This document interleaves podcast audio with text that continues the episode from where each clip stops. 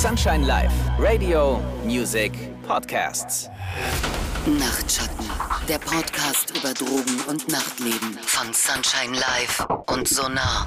Hallo und schön, dass ihr wieder dabei seid zu einer neuen Folge. Heute geht es übrigens um Lachgas. Ja, ihr habt richtig gehört. Auch wenn sich der eine oder die andere jetzt vielleicht denkt, Hä, von Lachgas kann man high werden? Ja, von Lachgas kann man high werden. Lachgas hat nämlich nicht nur schmerzstillende und betäubende Wirkung, nur wenige Sekunden nach der Inhalation von Lachgas können sich Wärme und Glücksgefühle ausbreiten. Aber die halten in der Regel nur wenige Minuten an. Das klingt erstmal nach viel Spaß, ist es aber nicht immer. Welche Risiken und Nebenwirkungen der Lachrausch hat und ob es überhaupt legal ist, das weiß unser heutiger Gast, Dr. Fabian Pittner-Steinmetz. Er ist Iniotoxikologe bei Delphic HSE. Außerdem habe ich die Freude, dass Rü heute wieder an meiner Seite ist. Mein Name ist übrigens Jessie, für all diejenigen, die vielleicht heute zum ersten Mal eingeschaltet haben. Aber kommen wir jetzt zurück zu Fabian. Fabian, verrat uns doch vielleicht erstmal vorab, weshalb du dich überhaupt mit Lachgas als Rauschmittel befasst hast. Ja, Lachgas ist witzigerweise ähm, eine der ersten Drogen, die ich wirklich, ich sag mal, mit der ich mich, äh, mit der ich mich wissenschaftlich stark beschäftigt habe. Und zwar ich wollte wissen, warum das wirkt, wie es wirkt. Und noch bevor ich Toxikologie, Toxikologie studiert habe, ähm, habe ich mich in die ähm, äh, Frankfurter Unibib gehockt und so viel gelesen, wie ich nur konnte. Weil ähm, es, es war halt, ich, ich, ja, vor 20 Jahren ähm, relativ verbreitet in meinem Freundeskreis und ich wollte halt wissen, wie gefährlich das ist, weil es gibt ja sehr viele Lösungsmittel und äh, Gase und darunter sind ja sehr gefährliche. Und ich wollte halt wissen, ähm, ist das äh, bei Lachgas ähnlich. Und ähm, deswegen habe ich mich damals schon sehr intensiv damit beschäftigt, natürlich später auch. Mhm. Aber fangen wir mal ganz von vorne an. Also Lachgas, das wurde ja ungefähr Mitte des 19. Jahrhunderts zum ersten Mal zur Betäubung in der Medizin verwendet. Also damals hat man ja, mit Lachgas versucht, Patienten und Patientinnen die Angst vom Zähneziehen ähm, zu nehmen. Aber was ist denn Lachgas eigentlich? Genau, also wenn man es jetzt äh, chemisch äh, beschreiben würde, ähm, handelt es sich um Distickstoffmonoxid, ähm, N2O. Und äh, es ist ein farbloses Gas äh, mit einem leicht süßlichen Aroma oder Geschmack. Und es hat eine etwas größere Dichte als Luft. Das heißt, wenn man es ausatmet, ist die Stimme so minimal tiefer. Das ist ein ganz witziger Effekt. Ansonsten, es ist nicht brennbar, aber brandfördernd. Deswegen wird es ja auch in, in Motoren genutzt, bei, beispielsweise in der Lachgaseinspritzung, ähm, äh, bei ähm, ja, gewissen Antriebstechniken. Ähm, kennt man vielleicht so bei äh, The Fast and the Furious auf den Lachgasknopf drücken und so weiter. Und äh, wird als Lebensmittelzusatz genutzt, ähm, E942. Ähm, das ist zum Beispiel vom äh, wird zum Beispiel zum Aufschäumen von Schlagsahne oder in der sogenannten Molekularküche genutzt. Ja, meistens ähm, liegt es halt vor als eine komprimierte Flüssigkeit, also ein komprimiertes Gas als Flüssigkeit in einer Kapsel oder in einer Flasche. Ja, wenn man es dann quasi öffnet und das äh, die Flüssigkeit quasi wieder zum Gas wird, ähm, dann wird sehr viel, Kel äh, sehr viel Wärme aus der Umgebung entzogen und da werden die Oberflächen sehr kalt, also von ähm, beispielsweise solchen Kapseln. Da muss man ein bisschen aufpassen, ähm, dass man äh, keine Erfrierung davon bekommt. Und ich denke mal, was die Wirkung angeht, da werden wir gleich noch ein bisschen drüber sprechen. Ja, aber vor allem natürlich, weil du hast ja gerade schon gesagt, ne, es ist auch ein Lebensmittelzusatzstoff. Jetzt hast du sehr viel Zeit auch in der BIP verbracht.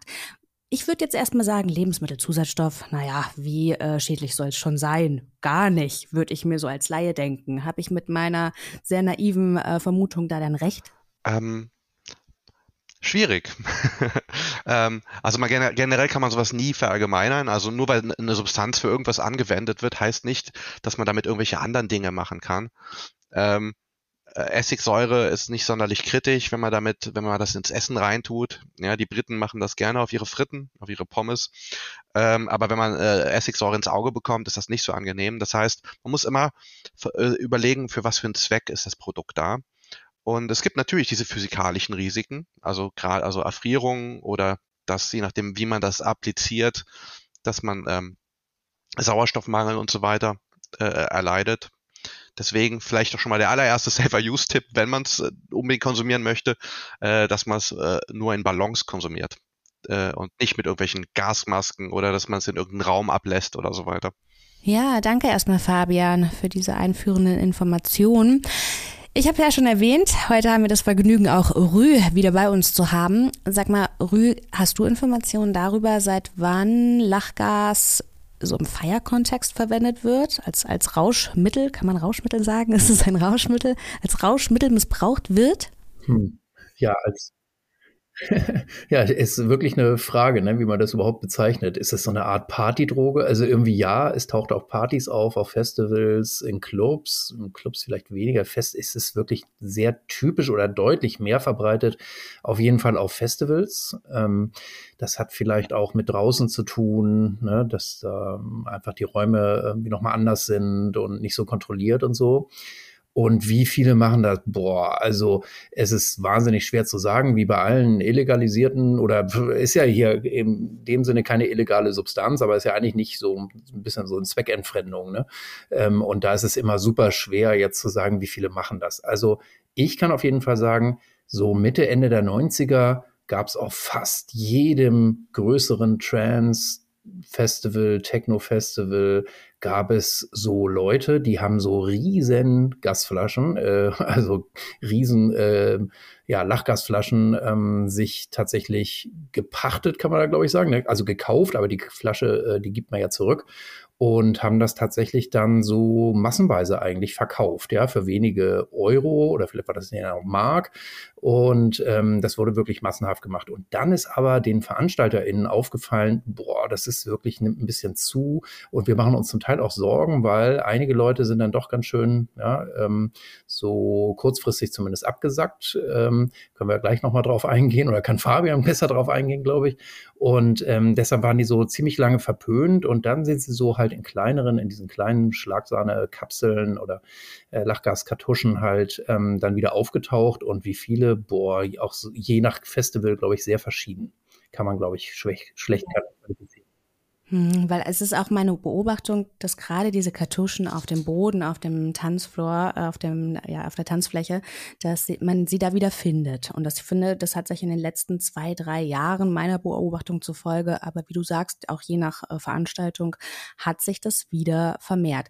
Jetzt hast du schon was ganz Interessantes gesagt. Rüde, du hast gesagt, das ist ja eigentlich nicht illegal. Und vielleicht macht das auch für den einen oder die andere den Reiz aus. Fabian, aber fangen wir erstmal ganz kurz an. Du hast gesagt, das wird im Ballon konsumiert. Gibt es noch andere Konsumformen? Also es ist ja ein Gas und man inhaliert das und äh, es ist auch im Vergleich jetzt zum Rauchen äh, eine relativ angenehme Form der Inhalation. Also es, es kratzt irgendwie nicht sonderlich. Ähm, aber im Prinzip, ähm, egal ob jetzt im medizinischen Kontext, zum Beispiel bei einer OP oder äh, aus Spaß äh, an der Freude, ähm, es wird eigentlich immer inhaliert. Und ähm, generell ist so eine, ein Tipp ist natürlich, ähm, dass man immer einen Ballon nutzt, ähm, weil dann hat man quasi erstmal ein abgegrenztes Volumen. Und wenn man doch irgendwie zu viel konsumiert, ähm, man, also falls man beispielsweise ohnmächtig wird, ähm, dann normalerweise lässt man den, den Ballon los und atmet wieder normale frische Luft ein, ähm, was halt, ich sag mal, bei irgendwelchen Vorrichtungen mit Masken oder ähm, mit einer, keine Ahnung, Tüte über dem Kopf oder was weiß ich, Leute für auf dumme Ideen kommen, äh, ist das natürlich nicht gegeben. Also wenn man dann ohnmächtig wird, ist das umso kritischer. Mhm. Jetzt hast du gerade ge schon gesagt, die Wirkung, die ist eher kurz. Wie kann ich mir denn die Wirkung ähm, vorstellen? Und kurz ist ja auch immer sehr relativ. Wie lang ist sie denn, Pi mal Daumen? Ja, also ich würde von wenigen Minuten sprechen, aber es ist natürlich immer die Frage, nimmt man redet man dann von der, ich sag mal, den intensiven Effekten oder, äh, Effekten oder spricht man dann auch äh, dieses philosophische nach zehn Minuten merke ich jetzt noch was oder nicht? Ja, irgendwann. Aber ich sag mal, die intensiven Effekte, das sind wirklich wenige Minuten. Und dort äh, hat man halt wirklich eine äh, intensive Wahrnehmungsveränderung, vor allen Dingen äh, auditiv, also das Hören ähm, ist, äh, wird anders wahrgenommen. Man ist auch st stark betäubt, äh, es ist schmerzhemmend. Ähm, Deswegen hat es wahrscheinlich auch eine gewisse Popularität äh, im 18. Jahrhundert gewonnen, äh, was so äh, zahnmedizinische Eingriffe anging. Hm. Jetzt hast du gerade gesagt, es ist stark betäubend und schmerzhemmend, was ich ein bisschen vermisst habe wegen des Namens, ja, Lachgas, dass es mich zum Lachen bringt, dass es mega lustig ist, also dass irgendetwas passiert, weshalb ich lachen muss. Aber das ist nicht so? Das ist mit Sicherheit auch schon vorgekommen. Mhm. Euphorische Effekte. Der lacht Rü auf einmal. Rü, möchtest du da was ergänzen? Ja, nee, also ist schon vorgekommen, ist natürlich äh, ein bisschen untertrieben auch. Ne? Also ist ja schon eine also eben diese kurze, aber doch eine sehr starke Wahrnehmungsveränderung. Und äh, je nachdem, ne, das ist ja immer bei diesen starken Wahrnehmungsveränderungen, kommt es auch darauf an, bin ich da darauf vorbereitet, kann ich das irgendwie locker nehmen, fühle ich mich sehr sicher? Und ähm, ja, wie, wie groß ist irgendwie so mein Vertrauen in die Situation? Und dann kann das schon sehr lustig sein, aber es kann natürlich auch überfordern oder zum Teil auch Angst machen, ja, in, eher wenigen Fällen, weil es ja so kurz ist, aber ähm, ja, es ist schon eine starke Wahrnehmungsveränderung und ich habe sicherlich so seinen Namen nicht ganz umsonst. Ich wollte gerade sagen, das ist ja so ein bisschen dieser Lachflash, den man vielleicht auch kennt. Ich meine, selbst Cannabiskonsum kann den ja hervorrufen oder also ich habe gedacht, das wäre dann auf jeden Fall garantiert bei Lachgas, Lachflash. Ich habe gedacht, das geht so Hand in Hand, aber es muss nicht sein. Ich würde auch sagen, es, es muss nicht sein. Ähm, aber ist, ich würde trotzdem sagen, dass es ähm, äh, oftmals positiver konnotiert ist als beispielsweise äh, andere intensiv kurzwirkenden äh, wahrnehmungsverändernden Substanzen wie zum Beispiel DMT oder Salvia divinorum, äh, wo da, das sind dann doch eher so, das sind zwar auch, die wirken ähnlich lange und intensiv, aber ähm, die, ich sag mal, da, die beschäftigen einen doch ein bisschen mehr. Und während bei Lachgas doch die meisten Menschen eher, ich sag mal, äh, optimistisch aus so einem kleinen Trip herausgehen. Mhm, okay, ich wollte gerade sagen, der Vergleich mit DMT, der hat mich jetzt schon auch wieder ein bisschen aufhören lassen, aufhorchen lassen. Kommen wir mal zur Geschichte des Lachgases. Wann wurde es denn von wem hergestellt? Genau, das geht, äh, das war äh, 1771 von einem, einem englischen Pfarrer beziehungsweise Chemiker und Physiker, äh, Joseph Priestley. Ähm, und äh, aber die, die pharmakologischen Eigenschaften, die wurden erst ähm, gut 20 Jahre später entdeckt. Und dort ist äh, der Name hum Humphrey Davy sehr spannend. Äh, er war selber Apotheker und Chemiker.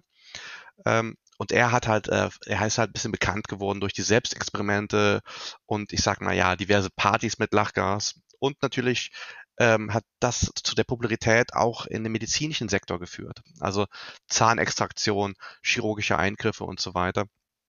Ähm, und letzteres gibt's ja heute noch. Also es ist zwar in Deutschland nicht so populär, ähm, aber äh, in USA beispielsweise äh, werden einige Operationen mit Lachgas betäubt. Kann einer von euch beiden ungefähr einordnen, ab wann es zum ersten Mal so im Party-Kontext aufgetaucht ist? Humphrey Davy, würde ich sagen. Also das ist zwar jetzt ohne Techno und so, aber also wenn, wenn du wenn du äh, Freunde zu dir ins Wohnzimmer einlädst und gibst Leuten Lachgas, dann ist das Party-Kontext, oder?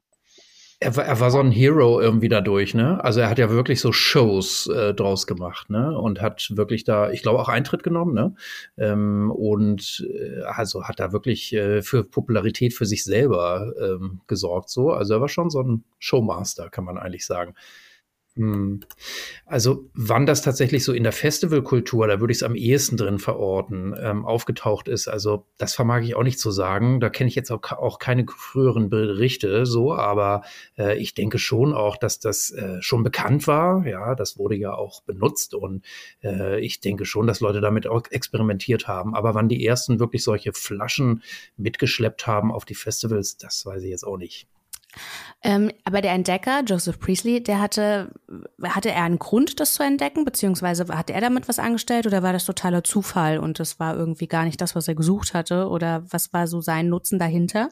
Ähm, ich habe da auch keine genaueren Informationen dazu, aber ich denke einfach, dass er als äh, äh, Chemiker, Physiker, dass er da einfach interessiert war an der Darstellung von neuen Substanzen. Ähm, ist ja auch ein relativ einfaches Molekül ich denke nicht, dass da irgendwie ein pharmakologischer Hintergedanke war. Mhm. Aber er hat es schon beschrieben, ne? Also was er schon beschrieben hat, ist, ähm, dass er beobachtet hat, dass es eben auch Schmerzen nimmt. Und das ist natürlich super interessant gewesen, weil eben Schmerzmittel, ähm, die man so gezielt einsetzen konnte, in der Zeit kaum vorhanden waren. Ne? Das ist ja eher so 19. Jahrhundert, dass die dann wirklich so gefunden werden mit dem Morphin und so.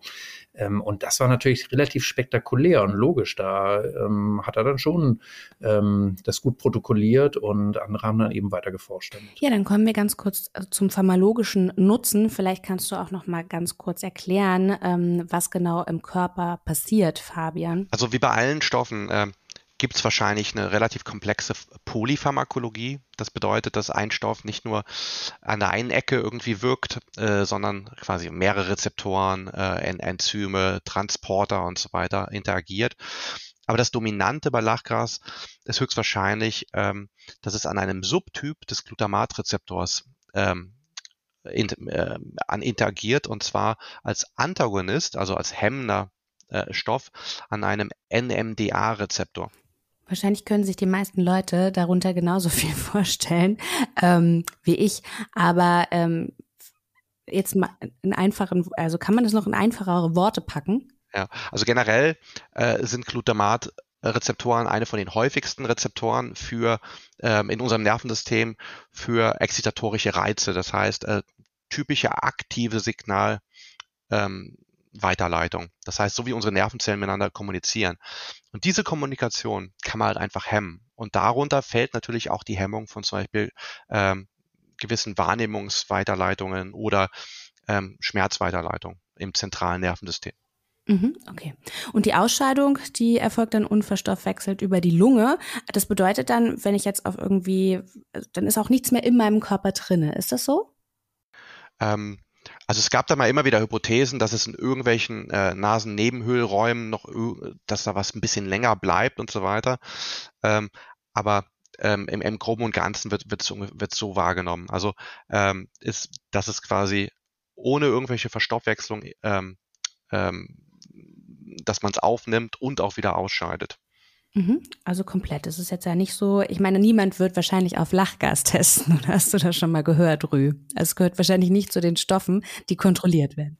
Tatsächlich werden wir das ja immer wieder gefragt. Ne? Ähm, oh, jetzt habe ich das und das genommen und äh, ist das irgendwie für meinen Führerschein eine Gefahr? Und das ist es halt hier nicht, weil es gibt auch gar keine Tests dafür und das wäre wahrscheinlich dann ja auch sehr schwer nachzuweisen, selbst wenn man irgendwie einen Test hätte. Ne?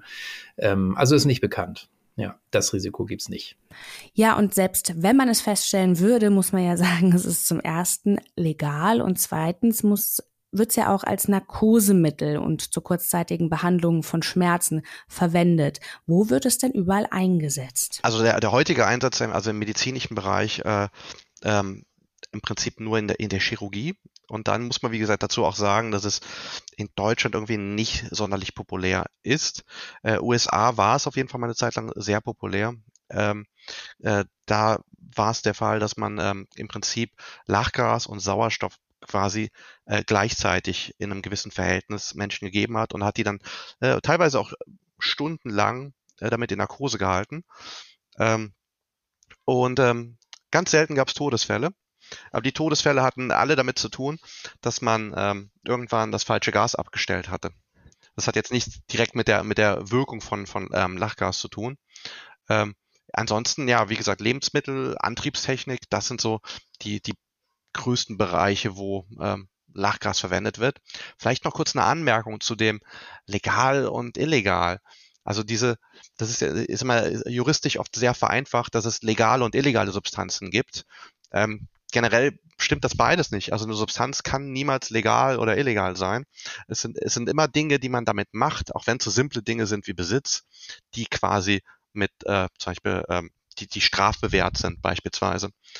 Und ähm, bei Lachgas haben wir das so, dass äh, auch hier theoretisch äh, ein Missbrauch äh, zum, Ra äh, zum Rauschkonsum oder auch von mir ist eine Abhängigkeit, äh, Substanzgebrauchsstörung, wenn man das beispielsweise einem Polizisten sagt und er leitet das an die Führerscheinstelle weiter, könnte ich mir auch gut vorstellen, ähm, dass man gemäß Fahrerlaubnisverordnung beispielsweise ähm, äh, nicht mehr geeignet ist, um ein, ein, Fahrzeug zu führen und dann eine MPU machen muss.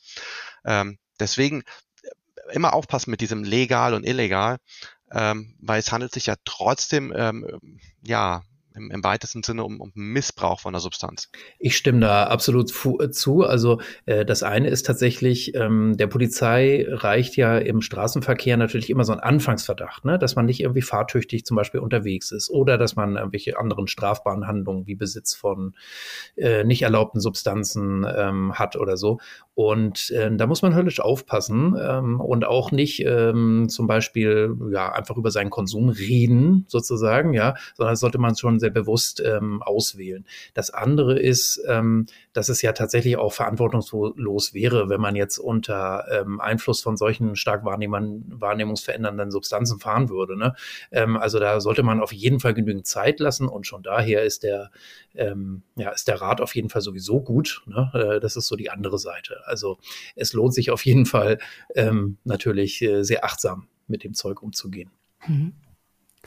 Aber ich glaube, im medizinischen Bereich, da ähm, findet Lachgas ja auch noch eine andere Anwendung. Also ähnlich wie die Ketamintherapie erforscht man doch die ähm, Behandlung oder den Behandlungserfolg bei Depressionen. Ist das richtig? Kannst du dazu noch ganz kurz etwas sagen, Fabian?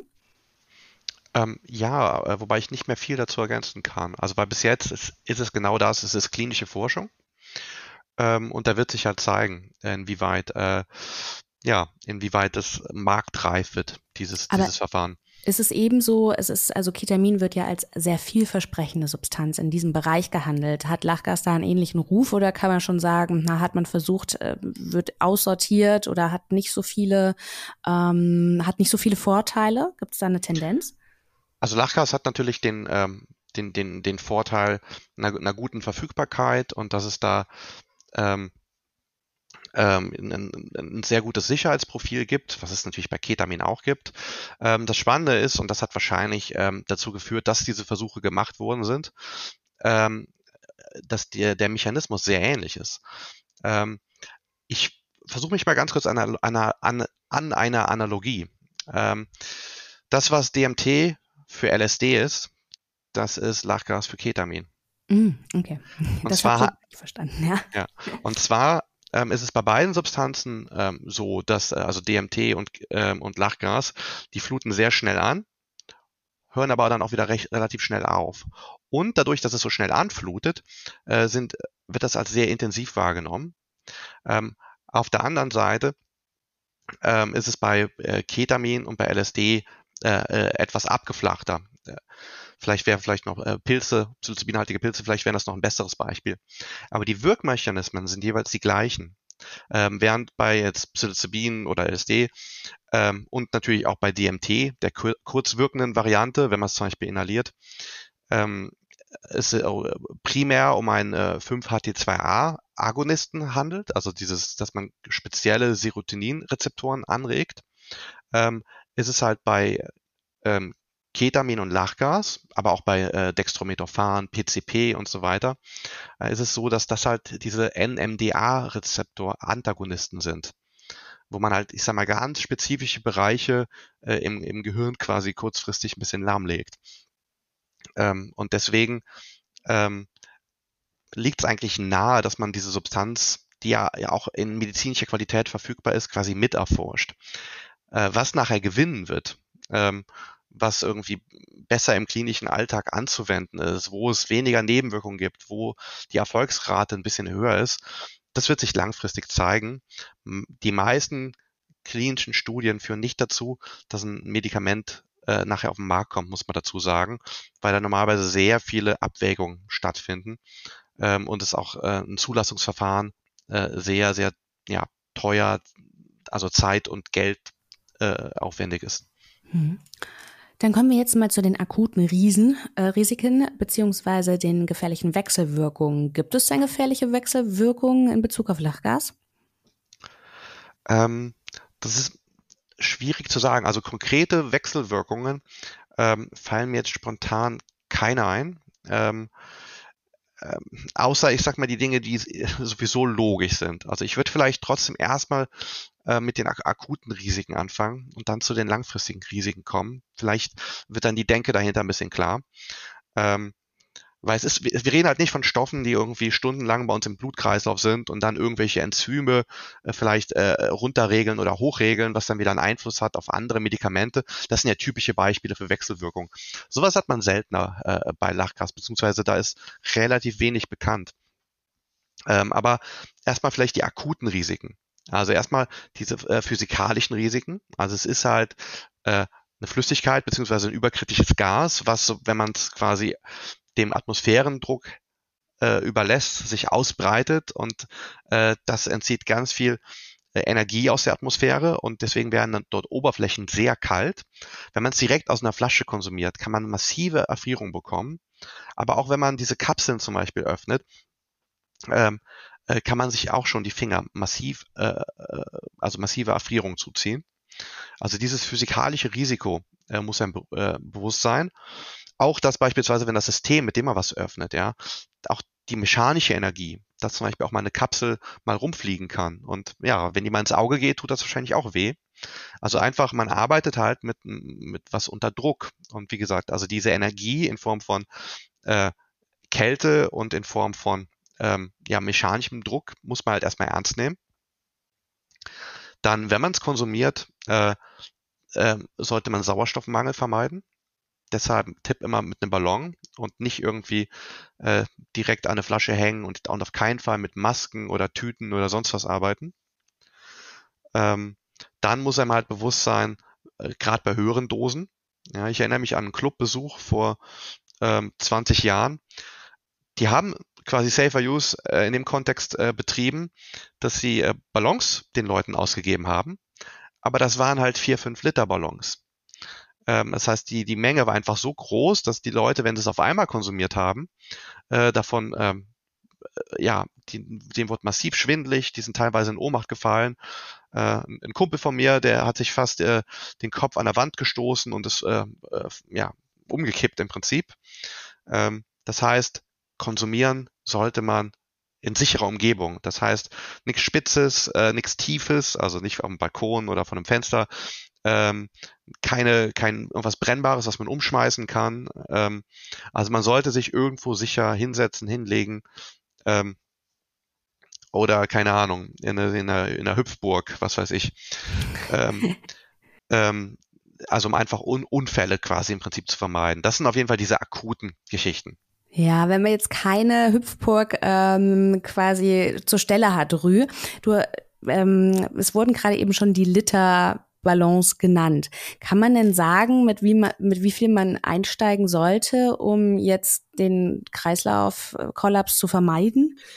Ja, das ist ja wie immer eine schwierige Frage, weil wir ja alle so individuell verschieden sind. Und es gibt trotzdem natürlich so eine Orientierung, die ist ja auch wichtig ähm, es gibt ja diese kleinen Kapseln und man sagt, so eine halbe Kapsel ähm, vielleicht ist zum Einstieg, ne, ähm, sollte vielleicht so das Höchstmaß sein, weil ähm, ja, Kreislauf, Schwindel, weiß man ja, wie unterschiedlich wir da auch ticken. Was sagst denn du dazu, ähm, Fabian? Ist das eine gute Orientierung? Ja, ich finde auch, die, äh, dass diese, diese Kapseln, äh, so schlimm die auch für die Umwelt sind, ähm, ja, dazu kommen wir vielleicht später noch, aber trotzdem, ich sag mal, als Quantität ähm, ähm, ist es so, also dass man meistens, also natürlich, also gerade wenn man ein geringes Körpergewicht hat, sollte man sich da natürlich rantasten. Und man muss auch nicht, also wenn man die Profis in Anführungsstrichen sieht, die dann diesen Ballon immer komplett einatmen und wieder aus und äh, vier, fünf Mal, ähm, man muss das nicht. Ja, man kann das auch genüsslich wie in einem Joint einfach inhalieren äh, oder einer, einer E-Zigarette. Äh, man muss jetzt nicht auf diese Quantität auf einmal konsumieren. Also jeder so vorsichtig wie er will, gerade wenn man ein unterdurchschnittliches Körpergewicht hat. Ansonsten ist eigentlich so eine Kapsel äh, für viele Leute mit einem Durchschnittsgewicht eine ganz gute Einheit. Ähm, ich kenne auch manche Leute, die, die nutzen zwei Kapseln, aber da würde ich schon sagen, äh, da sollte man sich auf jeden Fall ähm, hinsetzen oder hinlegen. Ähm, ansonsten mit einer Kapsel und einem normalen Körpergewicht muss ich sagen, dass die meisten Menschen da noch relativ stabil stehen. Aber natürlich sicher ist sicher. Und gerade wenn man irgendwie aus Flaschen konsumiert und kann das halt nicht einschätzen, wie viel jetzt eine Kapsel ist, ähm, vorsichtig rantasten. Mhm.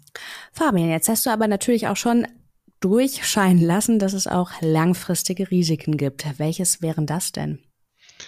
Ähm, das größte Risiko, und das äh, Risiko ist, äh, ich sag mal, äh, mit verschiedenen Schweregraden äh, pathologisch assoziiert, ein Vitamin B12-Mangel. Es hört sich erstmal an wie äh, nach was, dann schmeißt man Supplement und dann ist wieder alles gut.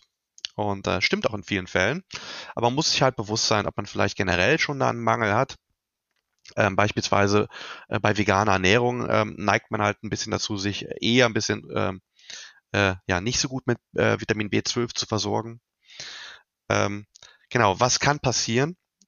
Bei Menschen, die wirklich sehr viele von diesen, sehr viel Lachgas konsumieren, ähm, meistens wirklich mehr als 100 Kapseln pro Woche und das über einen längeren Zeitraum, äh, dort kann man das auf jeden Fall äh, einen starken Vitamin B12-Mangel feststellen und dieser kann je nach Schweregrad ähm, ähm, zu leichten Neuropathien führen, also dass man so ein bisschen Kribbel und Taubheit hat, so gerade so in den, in den, in den Extremitäten, äh, bis hin zu irreversiblen Rückenmarkschwund. Also das, was man früher mal gesagt hat, was man vom Onanieren bekommt, bei Lachgas stimmt's wirklich. Eine wichtige Botschaft hier ist natürlich nicht zu verpassen, dann auch zur Ärztin oder zum Arzt zu gehen. Also weil solche Taubheitsgefühle können natürlich schon auf so neurologische Schäden hinweisen ne, oder die entstehen. Und da das abchecken zu lassen und zwar auch sehr früh, so das äh, macht wirklich Sinn. So, ohne den Teufel an die Wand malen zu äh, müssen, ne, weil das kann natürlich auch ganz andere Ursachen haben, aber wirklich mal abklären mit der Ärztin. Mhm. Dann sind wir jetzt schon so ein bisschen beim Safer Use angelangt. Welche Tipps würdet ihr da geben? Vielleicht fängst du gerne auch an, Rü.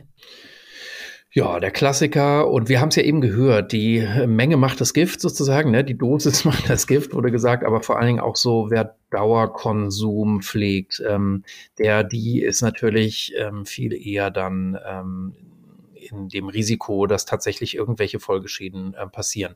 Eigentlich ist es ja ähm, also erstmal so akute körperliche Schäden gibt's, außer man verletzt sich, ne? ähm, ja meist nicht aber halt dieser Dauerkonsum. Ne? Also deshalb lange Konsum, Konsumpausen, ähm, aber auch ähm, in der akuten Session eben nicht total übertreiben. So. Ja, dann hattest du auch schon gesagt, Fabian, also ähm, je höher die Dosis ist oder je unerfahrener ich auch bin und noch gar nicht so genau weiß, ja, ähm, wie viel vertrage ich eigentlich, also hinsetzen ist sowieso sicherer. Man soll sich ja nicht hinknien, ne, ähm, weil das auch für den Blut, für die Durchblutung nicht so günstig ist. Also wirklich so bequem hinsetzen, ähm, Umgebung sichern, äh, jemanden dabei haben sowieso, ja, der auch äh, oder die Händchen halten kann, aber auch dann halt im Notfall tatsächlich, wenn man dann doch ähm, umkippt, irgendwie da ist. So und Sturzgefahr natürlich, äh, damit nicht irgendwie was Schlimmes passiert, vermeiden. Genau, und dann ähm, kannst du ja gleich weitermachen, aber ich erwähne nochmal, also nicht direkt aus der Flasche Kartusche, ne, wegen dieser Erfrierungsgefahr, auch vorsichtig, ähm, wie man da so rumfingert sozusagen, ähm, wie man die öffnet. Ähm, das sollte auf jeden Fall sicher sein und ähm, ja genau, und dann eben für ausreichende Sauerstoffversorgung ähm, sorgen. Also es sind auch so Fälle bekannt, habe ich zumindest gelesen, wo Menschen wirklich in einem sehr kleinen Raum zum Beispiel wirklich eine Mega-Sessions gemacht haben und dann der Sauerstoffgehalt in dem Raum so gering war, dass sie zumindest in Ohnmacht gefallen sind. Ich hoffe, es ist nichts weiter passiert. Also solche Fälle gibt es, aber vor allen Dingen darf man nicht auf die Idee kommen, irgendwie eine Maske oder eine Plastiktüte oder sowas über den Kopf ähm, zu ziehen, weil dann ähm, kann es tatsächlich lebensgefährlich werden, weil man eben das Bewusstsein verliert und dann eben auch gar nicht merkt, dass das äh, oder dann keine äh, Chance mehr hat, irgendwie für Sauerstoff zu sorgen. Jo, übergebe ich mal an dich, Fabian. Ja, da war ja, glaube ich, im Prinzip äh, jetzt alles dabei. Was mir dann halt vielleicht noch einfällt, ist äh, die Qualität von dem, äh, von dem Material. Ähm, es sollte halt äh, Arznei- oder Lebensmittelqualität haben. Also es gibt nämlich ähm, auch ab und zu halt auch technisches Lachgas. Da können halt noch gewisse Verunreinigungen oder Hilfsstoffe drin sein, die, wenn man die einatmet, äh, gar nicht so gut sind. Ähm, es gibt auch eine kleine Debatte darüber, ob die Stoffe, äh, mit denen Ballons beschichtet sind, ob die vielleicht auch nicht so gesund sind. Deswegen kann es vielleicht auch nicht schaden, dass man einen Ballon vielleicht äh, zwei, dreimal, äh, also wenn man den frisch aus der Packung holt, dass man einen Ballon auch vorher mal äh, zwei, dreimal ähm, ja, auf und abbläst. Ähm, und ähm, damit das halt, also aber wie gesagt, da ist, da gibt es eigentlich jetzt keine Evidenz, aber es ist natürlich auch, äh, die haben halt manchmal auch so einen chemischen Geschmack, den mag man nicht unbedingt. Ähm, und ähm, wo wir gerade von Geschmack reden, ähm, ich habe neulich gesehen in einem, in einem Geschäft ähm, in Darmstadt, dass es äh, äh so große äh, oder was heißt eigentlich mittelgroße äh, Lachgasflaschen gibt für den Lebensmittelhandel, die aber doch, ich sag mal, für so einen Party-Kontext sind. Das liest man so in, zwischen den Zeilen, wenn es dann auf einmal heißt, hier für eure Party, wenn ihr besonders viel äh, Sahne schlagen wollt. Und ähm, auf jeden Fall ähm, diese äh, das, was ich dort auch gesehen habe, war, dass es äh, für diese Flaschen so einen Aufsatz gab, wo man Aromakugeln reintun kann, die quasi dem Lachgas nochmal ein anderes Aroma geben. Also irgendwie so tropisch, was weiß ich, Minze, Erdbeer, was, sowas in die Richtung. Ähm, fand ich äh, eine witzige Idee. Ähm, aber ähnlich wie bei den E-Zigaretten kann man das natürlich äh, in, auch kritisch sehen. Mhm. Und wie würdest du das bewerten, wenn da jetzt so ein, weiß ich nicht, geschmacklicher Aufsatz noch ist? Ist das äh, noch eine zusätzliche Belastung für die Lunge? Sollte man den eher weglassen in Betracht auf Safer Use auch und dann den schlechteren Geschmack hinlegen? Oder sagst du, ach, jetzt kommt es auf den Geschmack, auf das, auf diesen Zusatz auch nicht mehr an? Also ich schätze mal, dass es sich um eine normale Duftstoffe äh, aus dem Lebensmittelbereich handelt und äh, ich weiß jetzt nicht, wie hoch konzentriert die sind. Ähm, aber Duftstoffe toleriert man eigentlich ganz gut. Also Duftstoffe sind eigentlich nur kritisch, wenn man bereits eine Allergie hat gegenüber gewissen Duftstoffen oder wenn man hohe Konzentration auf der Haut hat und dann so Kontaktdermatitis und so weiter. Ansonsten toleriert man Duftstoffe eigentlich relativ äh, gut. Aber natürlich, ja, eine individuelle Sicherheitsprüfung sollte, man, sollte da schon gemacht werden. Ähm, ich hatte sowas bis jetzt noch nicht auf dem Schreibtisch liegen. Mhm. Jetzt hast du vorhin noch einen anderen Aspekt genannt, weil du sagst jetzt vielleicht, na, für uns ist das meistens gut verträglich, für die, für die Umwelt, da sieht's anders aus. Die Kapseln erzeugen natürlich wahnsinnig viel Müll. Ich habe das selbst schon auf Open Airs ähm, beobachten können. Habe ja vorhin schon gesagt, der Tanzboden ist da voll damit irgendwie. Gibt es außerdem noch Umweltrisiken, die man vielleicht jetzt nicht so auf dem Schirm hat, weil sie vielleicht auch nicht so sichtbar sind? Ja. Lachgas äh, ist ein besonders schädliches Treibhausgas. Ähm, das kennt man vor allen Dingen aus der Rinderzucht. Ich weiß jetzt nicht, ob es mehr äh, von Rindern äh, gerülpst oder gefurzt wird. Ähm, es ist auf jeden Fall ähm, ein Gas, was äh, an sich ähm, schädlicher ist als äh, CO2. Ähm, und deswegen sollte man an sich, äh, äh, gerade weil das Molekül ja auch nicht verändert wird, es wird ja auch wieder so ausgeschieden, wie man es äh, einnimmt, äh, sollte man natürlich oder sollte der Mensch im Allgemeinen äh, so wenig Lachgas nutzen, wie es nur irgendwie geht. Ähm, und ansonsten muss er natürlich auch bewusst sein, ähm, äh, so eine Synthese kostet Energie, aber auch so ein Gas dann in eine Flüssigkeit zu bringen, diese Kälteenergie, die muss auch erzeugt werden. Ähm, das heißt, dieses Abpacken in Kapseln, ja, äh, man kann sich das so vorstellen, dieselbe Energie, die da aus der Umgebung gezogen wird, wenn man so eine Kapsel aufmacht, äh, die muss vorher irgendwie mit Kohle oder mit Gas irgendwie erzeugt werden. Ähm, und äh, eine Gefriertruhe kostet sehr viel Strom und so eine Gefriertruhe, die richtig tief geht, kostet umso mehr Strom. Das heißt, äh, auch die Produktion kostet relativ viel Energie. Und natürlich, ähm, äh, was du gerade schon erwähnt hast, die Kapseln ähm, die sind natürlich gerade im Stadtbild. Ich erinnere mich äh, so ähm, Liverpool nach dem Wochenende vor den Pubs und Clubs ist alles voll mit diesen Kapseln.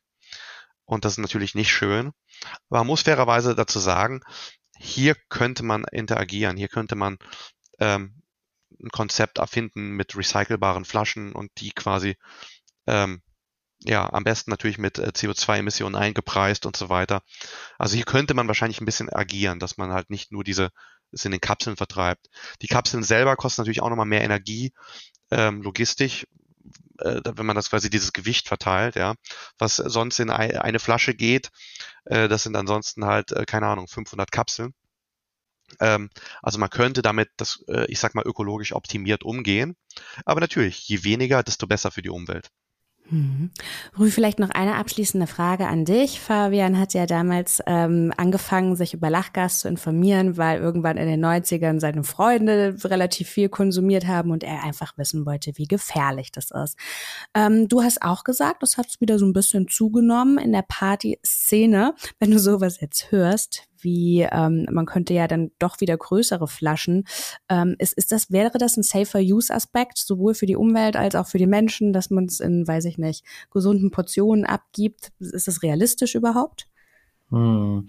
Ja, also vorhin schon erwähnt, das hat ja schon diesen Vorteil, ne? Ähm, diese eine Dosis, ne, die eine Kapsel so ein bisschen bedeutet, ne, für die meisten, so als Mittelwert, ist natürlich besser abmessbar. Ne? Ähm, ansonsten bei unterschiedlichen Luftballongrößen oder Ballongrößen ähm, ist es äh, schon schwieriger. So, ne? Also Safer-Use-mäßig wäre natürlich eine Einheit, ja, so zur Orientierung ganz gut. Aber eigentlich wäre es ja viel vernünftiger, ähm, tatsächlich ja, das sehr begrenzt nur zu machen und dann tatsächlich eine Flasche zu, zu sharen. Ähm, ja, jetzt zuletzt hat ja Fabian nochmal darauf hingewiesen, boah, also man sollte sich das eigentlich sowieso gut überlegen. Eine tolle Sache ist es jetzt für die Umwelt und für das Setting meistens auch nicht, sage ich jetzt mal. Aber ja, ähm, da ist natürlich, äh, wir schreiben ja nicht vor, ähm, wie Menschen am Ende entscheiden. Ähm, ja, natürlich gibt's irgendwie viele Gründe, das einfach auch mal zu probieren zu müssen, so. Aber von Dauergebrauch raten wir sowieso ab hier insbesondere. Und ja, also ihr seht mich so ein bisschen schwimmen. Äh, mich lässt es ein bisschen ratlos zurück. Ähm, ich finde es eigentlich keinen guten Trend, ähm, dass es so zunimmt, sagen wir jetzt, sage ich jetzt mal. Aber ähm, das Wichtigste ist natürlich, ähm, dass nichts Schlimmeres passiert und dass man es irgendwie so in Maßen und in einer safen Umgebung einnimmt. Man könnte natürlich trotzdem eher verschiedene Größen von Ballons zum Beispiel mit unterschiedlichen Farben ausstatten. Und das wäre zum Beispiel auch ein Safer-Use-Gedanke, dass Leute halt äh, mit, anhand von dem Farbcode und einem gewissen Muster, äh, dass sie sofort erkennen, äh, wie was für eine äh, Menge zum Beispiel in einem Ballon drin ist. Das könnte natürlich auch einem helfen, gerade in so einem komplexen Club-Setting, dann eher so die, die Dosen voneinander zu unterscheiden. Äh, das finde ich total super. Ich wollte dich eben auch noch fragen, Rü, ob ähm, ihr nicht, ob, ob es erstens schon Ballons als äh, bei euch am Safer Use Stand gibt, beziehungsweise ob ihr darüber nachdenkt. Bisher nicht, aber ich glaube, das liegt auch daran, dass ähm, wer sich solche Kapseln besorgt, ja, oder so eine Flasche, ähm, ja, da ist es dann leicht, es auch nochmal für die Ballons zu äh, sorgen so, ne? Und so verbreitet ist es nicht, dass man das jetzt irgendwie so äh, aus dem Nichts angeboten kriegt und gerade keinen Ballon dabei hat. Ähm, nee, also bisher gibt es keinen Bedarf. Aber über das System könnte man wirklich mal nach, äh, nachdenken, wenn es wirklich soweit ist und mh, hm, das sich wirklich so weit durchsetzen würde.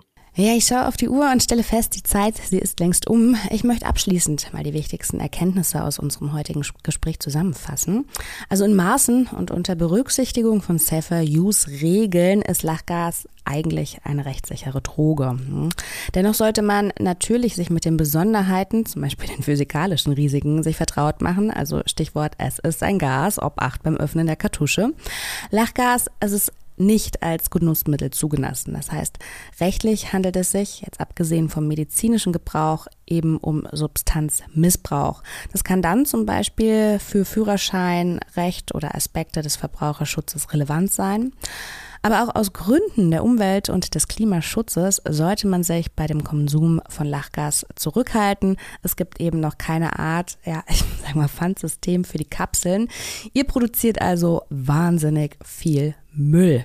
Ich bedanke mich erstmal in aller Form bei Rü und bei Fabian für ihren ganzen Input. Ich hoffe, ihr da draußen konntet genauso viel mitnehmen wie ich heute.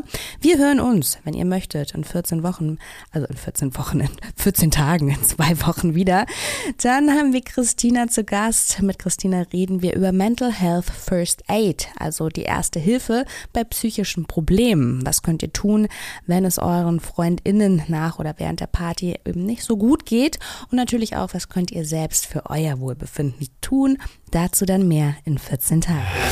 Nachtschatten, der Podcast über Drogen und Nachtleben von Sunshine Live und Sonar.